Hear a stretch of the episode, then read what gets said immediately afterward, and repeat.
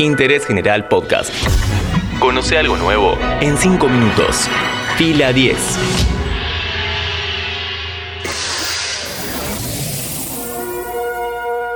Bienvenidos y bienvenidas a un nuevo podcast original de interés general sobre cine y series. Se estrenó una película póstuma del director George Romero. El Parque de Diversiones es un mediometraje hecho a pedido en 1973. ¿Por qué desapareció? ¿Cómo fue encontrado? Mi nombre es Matías Daneri y esto te lo cuento en 5 minutos. En 1973, la Sociedad Luterana de Pensilvania se contactó con George Romero para que hiciera un film que concientice sobre los problemas y la discriminación hacia las personas de la tercera edad. Así nació The Amusement Park, un mediometraje de 53 minutos que retrata los abusos que viven los adultos mayores. Hay que contextualizar para entender el desenlace de esta producción. En 1968, Romero estrena su primera película, La Noche de los Muertos Vivientes, un largometraje clase B que por su crudeza despertó el interés del público, así como también la crítica despiadada por la violencia explícita que se mostraba en la película. Dato no menor, el director no solo se da a conocer y se vuelve popular por este lanzamiento, sino que además funda las bases del subgénero de terror zombie, tal y como lo conocemos ahora.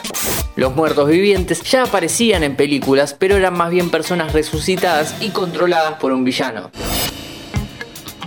Para 1973 Romero ya había estrenado su segunda película y estaba haciendo dos largometrajes más, The Crisis y Season of the Witch. En medio de los dos rodajes, al director lo contacta la Sociedad Luterana de Pensilvania para hacer un film educativo acerca de la gerontofobia.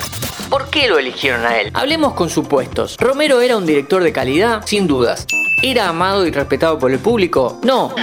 Estaba haciendo sus primeros pasos, aunque muchos flashes le apuntaban sobre todo por la noche de los muertos vivientes. Cuestión que el bueno de George acepta.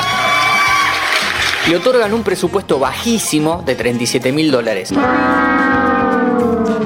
Todos nos vienen bárbaros, pero, aún en esa época, era poca plata para hacer una película. Pero Romero estaba acostumbrado. Pidió prestado un parque de diversiones, convocó a más de 100 voluntarios para que actúen y contrató un solo actor profesional. La película se rodó en tres días dentro del Westview Park.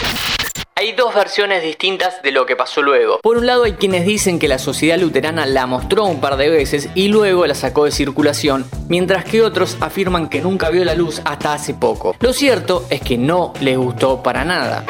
¿Por qué? La película es un retrato crudísimo sobre los abusos que vivían y aún ahora viven los adultos mayores y eso no gustó. Da para un debate sobre de quién fue el error. Fueron a buscar a un hombre del mundo del terror con pocas películas pero con una impronta marcada. ¿Es culpa de Romero por no correrse de su estilo o los que lo llamaron no tenían idea de con quién trataban?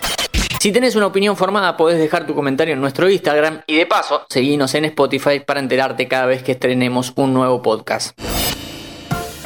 Sea cual sea la versión que elijas creer, la realidad es que a la película la hicieron desaparecer.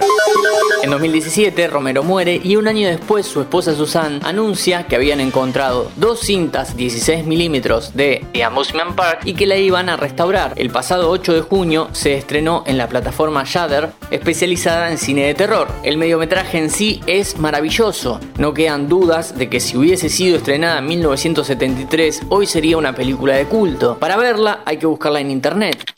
No estoy haciendo apología a la piratería, pero la realidad es que la plataforma Shudder no está disponible por estos pagos. Voy a serte completamente sincero, no es para todos los paladares y es difícil de ver. La imagen y el color fueron bien restaurados, pero el sonido no pudo correr con la misma suerte.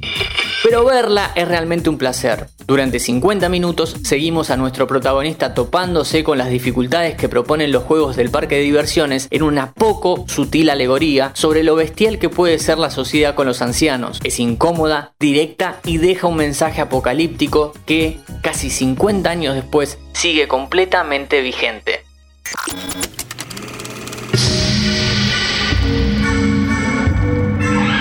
Sobre The Amusement Park, la película póstuma del genial George Romero, hablamos hoy en Interés General. Bye. Seguí a Interés General en Spotify y escucha nuestros podcasts nuevos todos los días.